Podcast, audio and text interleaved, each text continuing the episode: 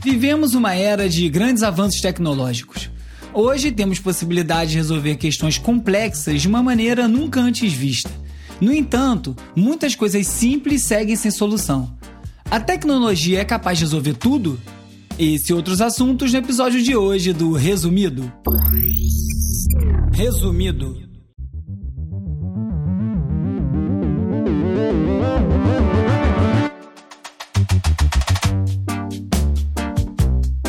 Olá, eu sou o Bruno Natal. Hoje é dia 7 de outubro e no resumido número 81, a máquina de manipular sonhos. Tecnologia não serve para tudo. Google abre o bolso. O impacto do streaming na música. Twitter proíbe desejar a morte do amiguinho. Documentários, muita calma nessa hora e muito mais. Vamos nessa, resumido. Olá, resumista. Eu vou montar uma comunidade para os resumistas poderem se falar e trocar ideias. Algumas pessoas já haviam pedido para montar um grupo de WhatsApp ou de Telegram, mas eu não sou doido de fazer isso, você imagina o caos. Nesses aplicativos eu vou seguir apenas lá com a lista de transmissão. Se você ainda não faz parte, é só você mandar um oi para 21 97 969 5848 para fazer parte e receber os conteúdos extras. Eu queria montar uma rede social fechada, mas até agora eu não encontrei nada muito legal. Então, eu acho que eu vou fazer pelo Discord, que parece bem bacana. Se você saca de Discord, aliás, e quiser me dar uma força, me dá um toque, porque toda ajuda é muito bem-vinda. Muito provavelmente essa comunidade vai ser exclusiva para os resumistas que colaboram lá na campanha de financiamento coletivo do catarse.me barra resumido. Já são 111 pessoas contribuindo e ajuda demais o programa a seguir gratuito para quem não pode colaborar colaborar. Aliás, eu vou aproveitar aqui para agradecer ao ouvinte Bárbara Boaventura, que se ofereceu para ajudar e tem dado uma mão aí com as artes para Vitória Oliveira e para Bruna Canalini, que estão tocando o Instagram no resumido.podcast. Confere lá que tem ficado muito legal. Quem quiser assistir esse episódio em vídeo com as animações do Peri Selmelman, um outro ouvinte que teve a ideia desse vídeo, e também com o design do Nicolas Borba, é só visitar youtube.com/resumido, que eu estou publicando o episódio lá em trechinhos mais curtos, um bloco por dia. Então não deixe de assinar que ajuda demais lá o canal. Quem quiser falar comigo, eu também tô no arroba urbe, URBE lá no Twitter. Pesquisadores do MIT conseguiram controlar o que um grupo de estudo sonhava. Eles exploraram a fase hipnagógica do sono, que acontece um pouco antes de você entrar no sono profundo, e é quando algumas pessoas conseguem ter sonhos lúcidos. E então eles usaram essa fase para induzir as pessoas que estavam sendo testadas a sonhar com coisas específicas, como árvores. Os cientistas monitoraram os sinais vitais das pessoas através de uma luva e, quando identificavam o estado hipanagógico, através da frequência cardíaca, de mudanças elétricas na pele, eles disparavam um áudio pré-gravado pela própria pessoa com lembretes como: lembre-se de pensar numa árvore. Depois de acordar, essas pessoas tinham que escrever diários do que lembravam do sono, e em 67% dos casos, a interferência de áudio interferiu também no sonho, ainda que as sugestões tenham se manifestado de maneiras bem psicodélicas, assim como árvores sendo partidas em infinitos pedaços, ou eles ficaram seguindo uma raiz para lugares diferentes. Uma das pesquisadoras fez um teste com ela mesma para tentar induzir um sonho sobre o filme A Fantástica Fábrica de Chocolate.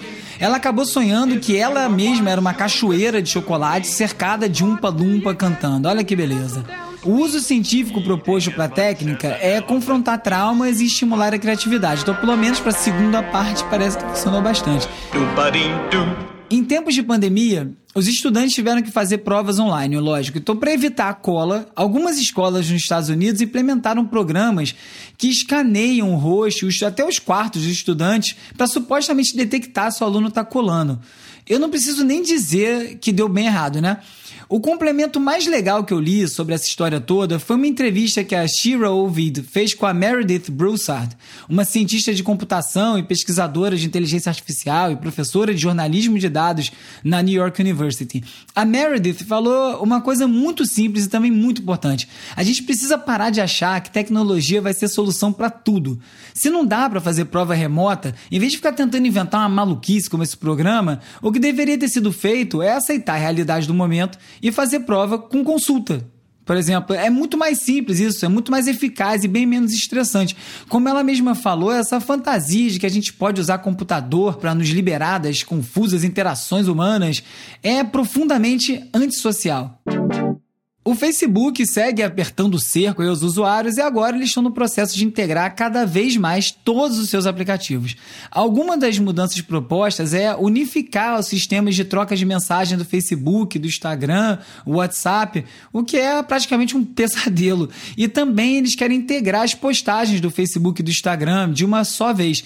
Porque, né, quem é que não gosta de entrar em redes diferentes e ficar vendo o mesmo conteúdo, não é mesmo? Tudo isso aí vai ser feito pela Central de Contas. Sério, parece que as pessoas lá no Facebook se esforçam para dar nomes bem corporativos e sisudos para qualquer produto que eles fazem. Para muita gente, esses movimentos têm muito pouco a ver com a melhora da vida do usuário e tem muito mais a ver com uma tática de tornar todos os serviços tão amarrados um no outro que depois fica impossível separar quando o governo decidir fazer isso por acaso, se for o caso. Pelo lado positivo, o WhatsApp vai finalmente permitir silenciar um grupo para todo sempre. É uma maravilha, mas ainda falta muita customização no WhatsApp. Eu gostaria, por exemplo, de poder determinar quem e quais grupos aparecem ali na primeira página. E também queria determinar quais as mensagens que eu quero receber em determinados momentos. Você já pensou que maravilha que ia ser frear o grupo do trabalho no final de semana? Ou então de abobrinhas quando você está lá com a sua família? Nos Estados Unidos, um juiz suspendeu a proibição de baixar o TikTok baseado em liberdade de expressão. Ao que parece, essa história de banir o TikTok ficou tão complicada que eu acho que o Trump mesmo deve estar tá doido para essa história sumir na fumaça. O Google vai lançar aqui no Brasil e na Alemanha um programa que pretende pagar um bilhão de dólares para publishers nos próximos três anos para que eles façam curadoria de conteúdo para um produto de notícias chamado Google News Showcase. Na apresentação tem imagens lá com notícias do Estadão, notícias da Folha. Será que finalmente a gente vai fazer essa curva aí? O Google vai pagar pelo conteúdo que ele simplesmente chupa dos veículos aí nos resultados de busca? O Donald Trump é uma figura aí que tem despertado sentimentos primitivos na maioria das pessoas. Mesmo assim, mesmo ele tendo sido negligente e responsável durante a pandemia, que já custou aí mais de 200 mil vidas só nos Estados Unidos, mesmo ele tendo ignorado a ciência, debochado do uso de máscara, a gente não deve desejar mal a ele, porque ele está com Covid assim como boa parte da equipe da Casa Branca. Só que desde que o Trump anunciou que ele está com a doença, o Twitter ficou abarrotado de gente desejando que ele, como eu vou dizer, passe para um outro plano da existência. Isso aí levou a plataforma a avisar que esse tipo de desejo não condiz com as regras de convivência e que quem escrever algo assim para o Trump ou para qualquer outra pessoa, na verdade, pode ter aí o seu tweet removido. O Twitter não deu foi muitos detalhes e disse que só vai eliminar tweets e bloquear contas contas quando esse tipo de atitude representar uma ameaça real para a pessoa que estiver sendo ameaçada. Como desejar que algo aconteça não significa que isso vai acontecer de fato, ficou aí uma dúvida no ar. A melhor reação que eu vi a isso tudo foi da congressista Alexandra Ocasio-Cortez, que retweetou o aviso do Twitter com a seguinte pergunta: Então quer dizer que vocês eram capazes de fazer isso esse tempo todo? E é verdade, né? Bom, e curiosamente, em maio desse ano, Trump foi criticado por ter retweetado um vídeo de um apoiador dele falando que um democrata bom é um democrata morto. É uma versão bem lamentável do bandido bom é bandido morto que a gente tem aqui no Brasil. O autor da frase infeliz aí foi um candidato do Novo México que depois tentou até se retratar, dizendo que estava falando de forma figurativa, em termos políticos. Sei. É, mas o próprio Trump aí nunca demonstrou arrependimento por ter retweetado o vídeo. Então, vamos fazer assim? Eu vou no Twitter desejar que o Trump se restabeleça plenamente para ele poder ser massacrado e humilhado nas urnas em novembro. Acho que esse mal aí a gente pode desejar para ele, né? O problema é que o resultado das eleições pode provocar nos Estados Unidos e pode também propagar no resto do mundo vários problemas. Né? O Trump já deixou claro que ele não vai aceitar facilmente uma derrota.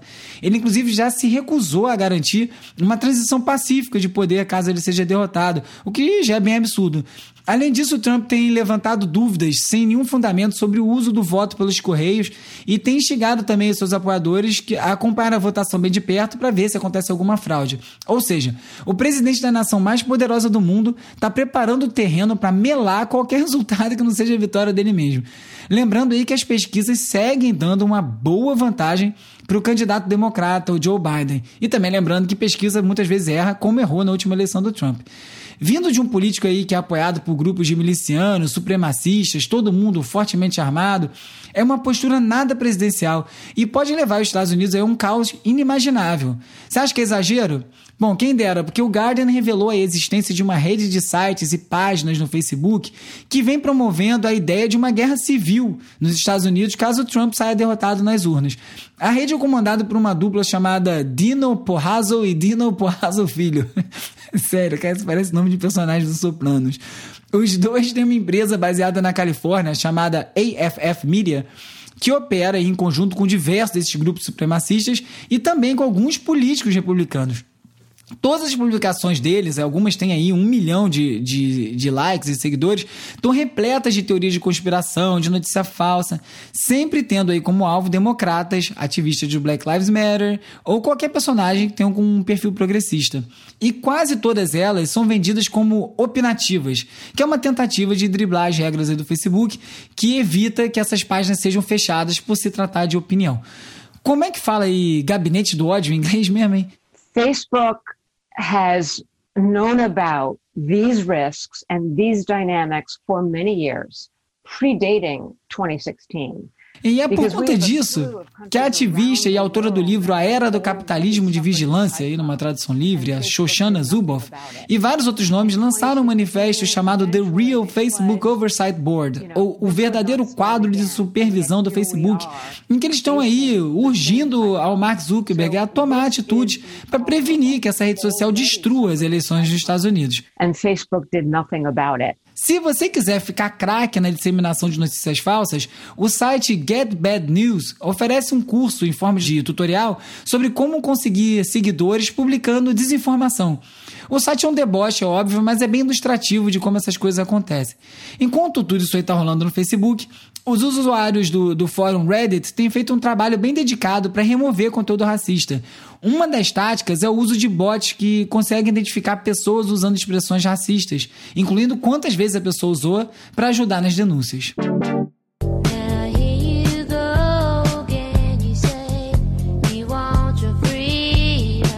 Uma câmera na mão e um skate no pé foi o que bastou aí para que um vídeo bem despretensioso viralizasse e chegasse a mais de 20 milhões de visualizações só no TikTok, fora o que ele foi replicado, né? E foi pipocando em outras redes e ainda arrastou junto aí o Fleetwood Mac. Right now I've gotten over 10,000 plus. It's crazy, you know what I mean? Like I said. O bastidor aí de mais esse sucesso viral foi compilado pelo Alexandre Matias lá no Trabalho Sujo e foi mais ou menos assim. O carro do Nathan Apodaca enguiçou no caminho para o trabalho, em Idaho Falls, nos Estados Unidos, e como estava bem em cima da hora, ele tirou o longboard do porta-malas e foi de rodinha mesmo. Só que ele resolveu se filmar no caminho, andando de skate ali na beira da estrada, tomando um suco de cranberry, ao som de Dreams, que é um clássico aí do Fleetwood Mac, que fez parte do Rumors, um disco deles que foi um dos álbuns mais vendidos da história e um marco mesmo assim nos anos 70. O vídeo todo dura um pouquinho mais de 20 segundos, incluindo aí uma parte que o Nathan fica dublando um trecho da música. Mas a onda boa que ele passou acabou fisgando as pessoas aí pelo mundo inteiro. Além dos milhões de visualizações, o vídeo ainda deu uma forcinha pro, pro Fleetwood Mac que agradeceu, já que aí o streaming do disco duplicou e as vendas triplicaram.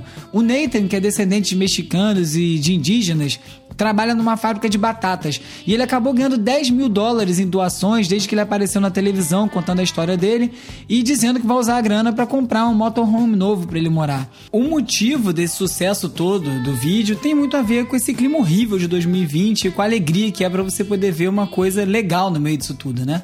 O vídeo já ganhou várias reedições, uma delas inclusive foi feita pelo próprio Mick Fleetwood, que é um integrante original da banda.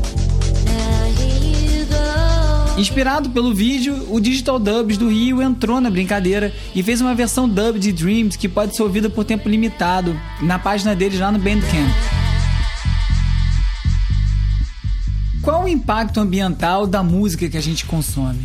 Desde que se tornou digital, a música se tornou mesmo limpa, como sugerem as plataformas de streaming e o armazenamento na nuvem. Bom, A revista The New Yorker fez um artigo sobre o livro Decomposed, do Kyle Devine, que mostra que desde os tempos do gramofone, nos anos 40, o consumo de música tem deixado aí uma forte pegada ambiental e que agora não é muito diferente. O Devine, que é pesquisador e professor de musicologia na Universidade de Oslo, na Dinamarca, dá um rewind aí na história e vai até os tempos dos discos em 78 rotações que eram feitos de resina. Depois ele passa pelos anos 50, né, com a ascensão do vinil, que é feito de acetato, que é um derivado do petróleo, e vai até o fim do século passado, passando pelas fitas cassete, pelos CDs, que também eram feitos de plástico. O consumo atual, mesmo sendo feito em sites de streaming, sem acúmulo de material aparentemente, também tem impacto, já que gera um consumo de energia enorme que vai desde os provedores de internet até o uso em casa, em computadores ou celulares, que por sua vez também são feitos de plástico e muitas vezes fabricados com exploração de mão de obra em países como a China. Sem contar que a tão falada nuvem também é material, né? já que ela envolve mega computadores, servidores e redes de fibras óticas. Claro que praticamente tudo que a gente faz tem um impacto ambiental, da água do banho até a embalagem do que a gente come ou o modo como a gente usa para se locomover. O que a reportagem da New York mostra é que o consumo de música nesse século não é tão verde como parece ou como querem fazer parecer, e que a gente ter consciência disso já é um bom avanço. E não é só em termos ambientais que o streaming tem impacto, lógico, né? o modelo de negócio também foi afetado diretamente e para ajudar os artistas a entenderem essa nova realidade financeira, o Create Safe, que é um aplicativo de gerenciamento de carreira, criou um simulador de contrato de disco onde dá para analisar as diferentes opções de um acordo, né? as, variáveis todas, os valores e entender os efeitos práticos de um contrato desses. E o streaming teve impacto também nos hábitos. O streaming mudou completamente os hábitos de ouvir música de todo mundo, né? Dia desses, o fundador do Spotify estava falando que os artistas hoje precisam entender que não podem mais lançar um disco a cada dois ou três anos porque o jogo mudou. Aí eu me pergunto, não pode por quê?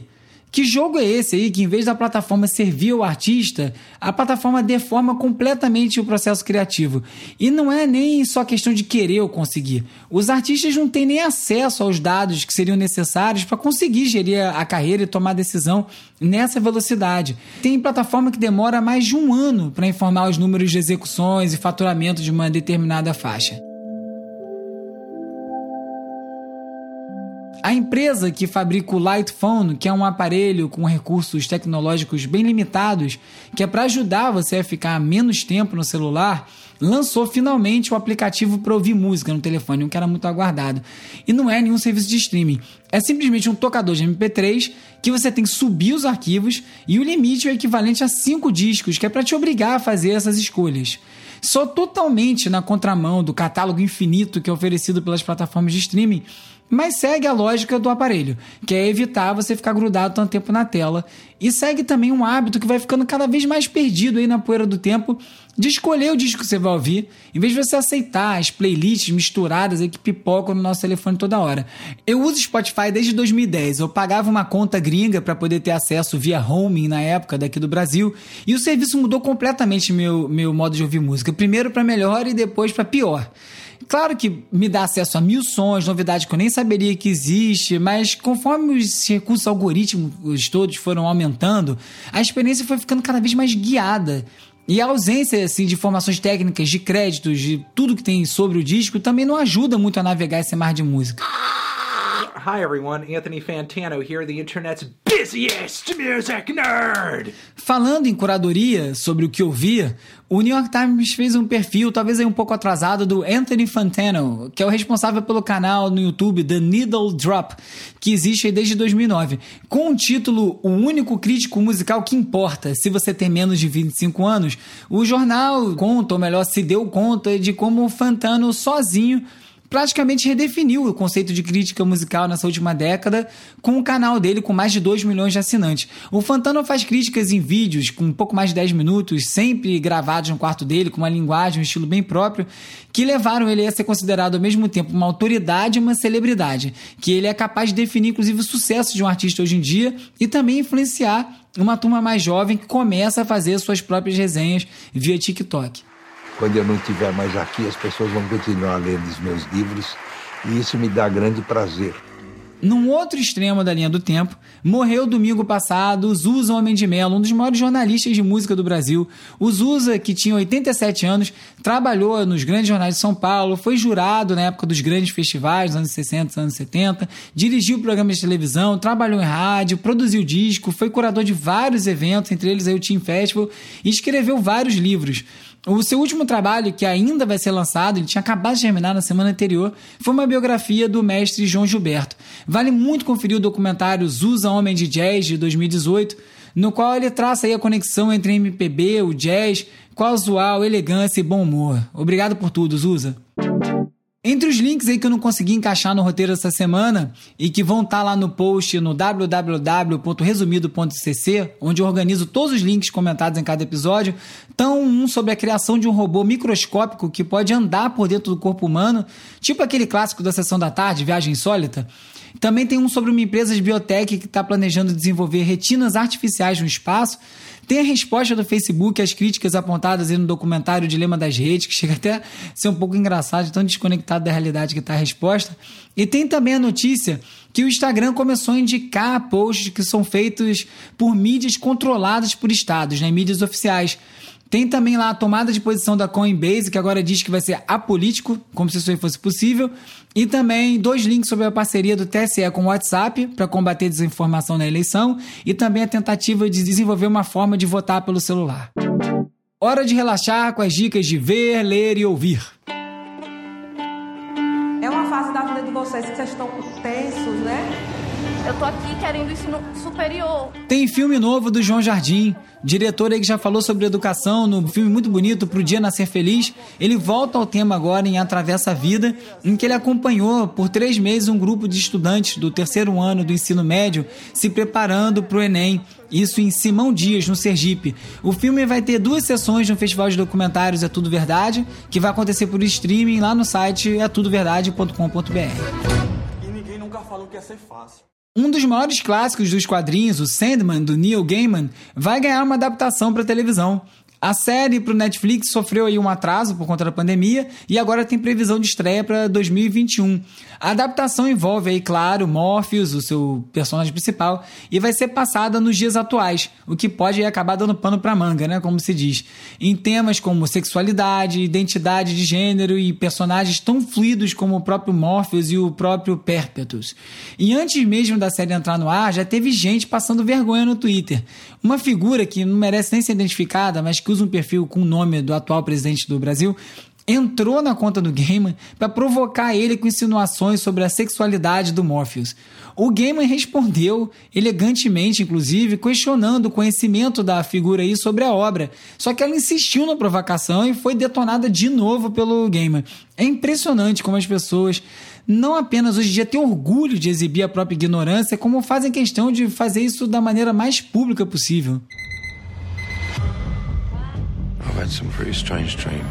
Falando em Bamba dos quadrinhos, o Alan Moore, que é autor do Watchmen, de V de Vendetta, estreia aí como roteirista e ator em The Show. Pelo trailer, é Alan Moore purinho. The CDC has identified a case of coronavirus in Washington state.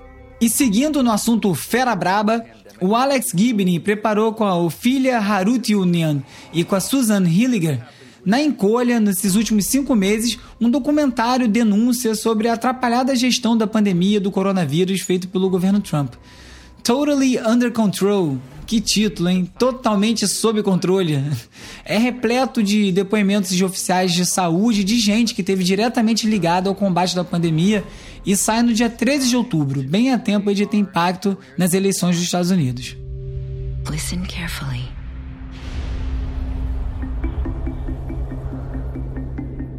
É preciso ter muita calma nessas horas, ou melhor, Calm. É um aplicativo de meditação que ganhou muita força nesse tempo de pandemia e agora vai virar uma série que acaba de estrear na HBO Max nos Estados Unidos.